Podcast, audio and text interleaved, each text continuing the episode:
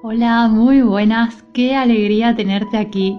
En este episodio quiero hablar contigo acerca de cómo recuperar tu fuerza, tu fortaleza mental y emocional si sientes que la has perdido o que vamos un poco flojos en este aspecto.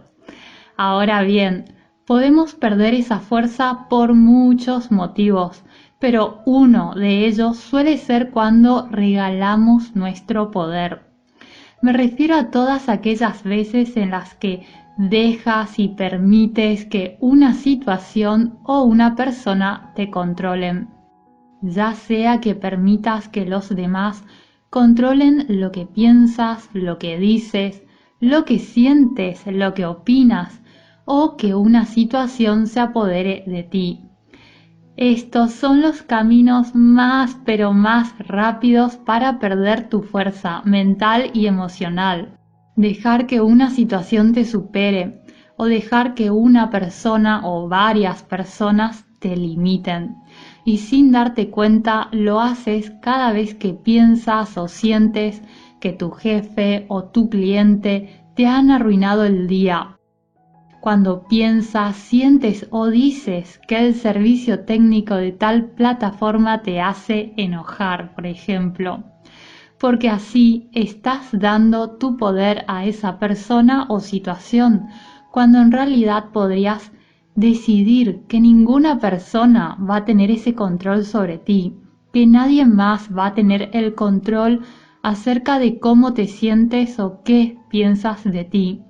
Por supuesto que aquí no estoy hablando de casos extremos.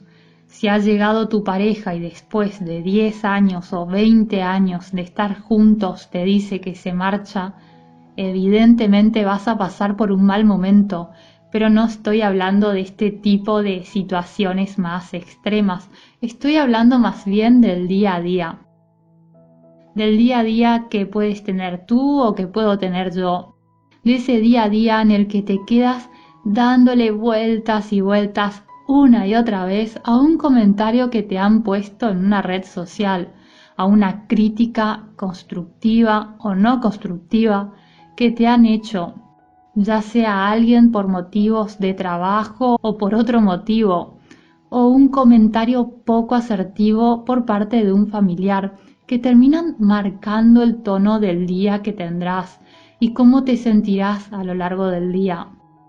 Si te está pasando esto, en primer lugar, algo que puedes hacer para recuperar tu poder, tus fuerzas, tus ánimos y no permitir que los demás tengan dominio sobre ti, lo primero que te sugiero es que observes tu lenguaje, que analices de qué manera estás hablando y qué palabras estás usando, tanto cuando hablas con los demás como cuando hablas contigo en ese diálogo interno que solemos tener. Porque cada vez que dices, tal persona me pone los pelos de punta o me pone los nervios de punta, recuerda que tú tienes la capacidad de decidir si algo te va a afectar o no. Puedes decidir si tu vida emocional dependerá del humor de las personas con las que te vayas cruzando a lo largo del día o no o cada vez que dices, por ejemplo, sí seguido de algún tipo de condición, por ejemplo, si tuviera esto, si tuviera lo otro, si supiera aquello, por ejemplo, si tuviera esto sería feliz, si estuviera en tal sitio sentiría tranquilidad, si supiera tal cosa haría tal otra cosa. ¿Realmente, de verdad necesitas tener una cosa determinada para sentirte bien sí o sí, que de lo contrario no podrías sentirte bien contigo ahora mismo? ¿O de verdad, si quieres hacer algo, no puedes empezar por no saber algo en concreto? ¿Acaso no puedes empezar de todos modos? Este tipo de lenguaje te quita mucha energía y fuerza mental las palabras que usamos son muy potentes, más de lo que pensamos. Por eso no hay nada mejor que usar palabras que te potencien y que te den energía en vez de quitártelas. De hecho, es tan importante el uso que hacemos del lenguaje que estoy preparando un curso acerca de ello, porque las palabras que usamos, frases, dichos que nos repetimos, pueden limitarnos o potenciarnos, y la idea es que empecemos a usar un lenguaje potenciador. Y aquí abro un paréntesis para contarte esta novedad y ya seguimos con el episodio de hoy.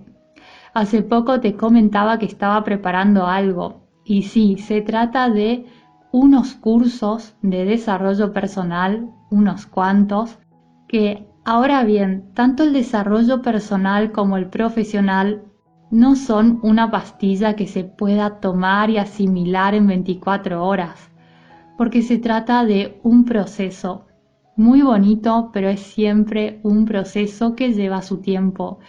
Y no quería lanzar un curso que tenga un inicio y un final, además porque sería incompleto. Así que estoy preparando una escuela online de desarrollo personal en la que según tus necesidades accedas a los cursos que más te interesen. Y no solo, sino que además podamos vernos al menos una vez por semana para que puedas preguntarme cualquier duda que te surja a la hora de poner en práctica los cursos y me puedas decir, oye, ¿me puedes decir cómo aplico esto en mi caso en concreto? Y que te pueda responder en persona. También algo más que quiero es que el precio no sea un obstáculo para tu crecimiento, así que será reducido y tendrás acceso a todos los cursos que quieras, además de poder preguntarme cómo se aplica esto en mi caso en concreto. Estoy muy entusiasmada y apenas esté online te cuento más pero sí te puedo adelantar que el primer curso que he grabado y lo estoy editando y subiendo en este momento es un curso acerca de cómo beneficiarnos de nuestro lenguaje para que en vez de limitarte te potencie. En fin, seguimos con el episodio. Bueno, lo segundo, si sientes que las personas o situaciones te están quitando esa fuerza mental y emocional, es que procures aunque no te salga la primera, no importa, sigue intentando. Pensar antes de actuar. Procura hacer esto, pensar antes de actuar. Y no te preocupes si te cuesta trabajo hacer esto, ya te diré cómo conseguirlo. Porque gritar a una persona o por el contrario, agachar la cabeza y decir sí a hacer algo que no quieres hacer, no te llevará a ningún sitio espléndido, no te llevará a ningún sitio en el que realmente quieras estar.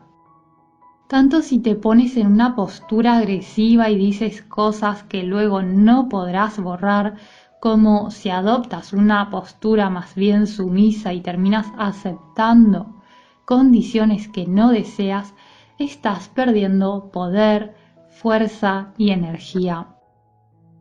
Si eres alguien que suele gritar, respira y di dame un minuto o cinco minutos y hablamos. Y usa esos cinco minutos para calmarte, tomar algo frío y recordarte a ti que si pierdes la cabeza es probable que digas cosas de las cuales te arrepientas y te cueste caro. O si eres una persona que aunque quiera decir no termina diciendo sí, recuerda que tienes la posibilidad de responder miraré cómo está mi agenda y luego te hago saber. Se necesita práctica, lo sé, y no te voy a mentir. Es probable que la próxima vez que te encuentres con alguien e intentes no gritar, lo hagas de todos modos, o que procures decir no y termines diciendo sí.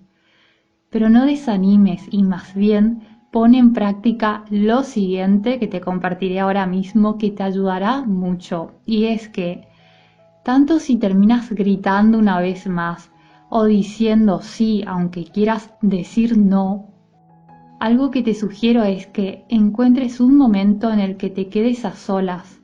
Puedes incluso hacer este ejercicio cuando ya estás en la cama antes de dormir y cierra los ojos y una vez allí repasa mentalmente lo sucedido como si estuvieras viendo, imaginando o visualizando la escena. No hace falta que la visualices de manera nítida. Pocas personas pueden visualizar tan bien, así que no te preocupes. Simplemente recuerda la escena. Luego imagina que borras con un borrador esa escena. Y sé que te puede parecer todo muy exotérico y muy raro, pero ya te explicaré el por qué y verás que no es tan raro como suena. En fin, imagina que borras la escena con un borrador y borras toda esa escena que has vivido y luego imagínate a ti actuando, comportándote y hablando de la manera en la que a ti te hubiera gustado. Por ejemplo, si pudieras volver el tiempo atrás y volver a ese momento, como te hubiera gustado que sea e imagínate a ti comportándote de ese modo. Luego siente lo bien que te sientes contigo actuando de esa manera o comportándote de esa manera asertiva como a ti te hubiera gustado. Y luego puedes abrir los ojos o si ya estabas por dormir, dormir finalmente. ¿Y esto por qué? ¿Qué es todo esto tan raro que te propongo? ¿Con qué finalidad? Bueno, en realidad es muy simple. Nuestra mente funciona un poco como un navegador, un navegador que ya conoce una ruta y tira siempre para ese lado. Por eso a veces una persona puede desear hablar de manera calma y tranquila y no consigue hacerlo porque es como si su mente tomara siempre el mismo camino que conoce una y otra vez. Y la mente tira hacia lo que ya sabe y conoce. Por eso el ejercicio consiste en borrar e imaginar que borras con un borrador esa escena y luego imaginarte a ti comportándote del modo en el que te gustaría. ¿Para qué? Para hacerle saber, ver y sentir a tu mente que también existe otra ruta hacia donde tirar. Por ejemplo, ¿alguna vez te ha pasado que quieres llamar a alguien que conoce su número de teléfono de memoria, pero ha cambiado el número? Pero a ti se te olvida y vas y marcas los mismos números de siempre y en ese momento te acuerdas, cierto que ha cambiado el número. Y luego lo mismo, pero esta vez marca solo los primeros dos o tres números de teléfono, cuelgas y marcas el nuevo número. Pues es lo mismo, tu mente va hacia aquello que ya conoces, que es automático. Pero mano a mano que levantas el teléfono, digitas, cuelgas porque te acuerdas que ya ha cambiado el número esa persona y vuelves a marcar los nuevos números, Después de dos, tres o cuatro veces, tu mente se acostumbra a que el nuevo número es otro, que hay otro camino, que hay otra ruta a seguir. Para eso este último ejercicio, para decirle a tu mente, oye, de nuevo has marcado estos números, pero ya no, de ahora en adelante son estos los números que quiero que marques. Esta es la nueva ruta para que sepa que hay otra ruta, otra manera de responder.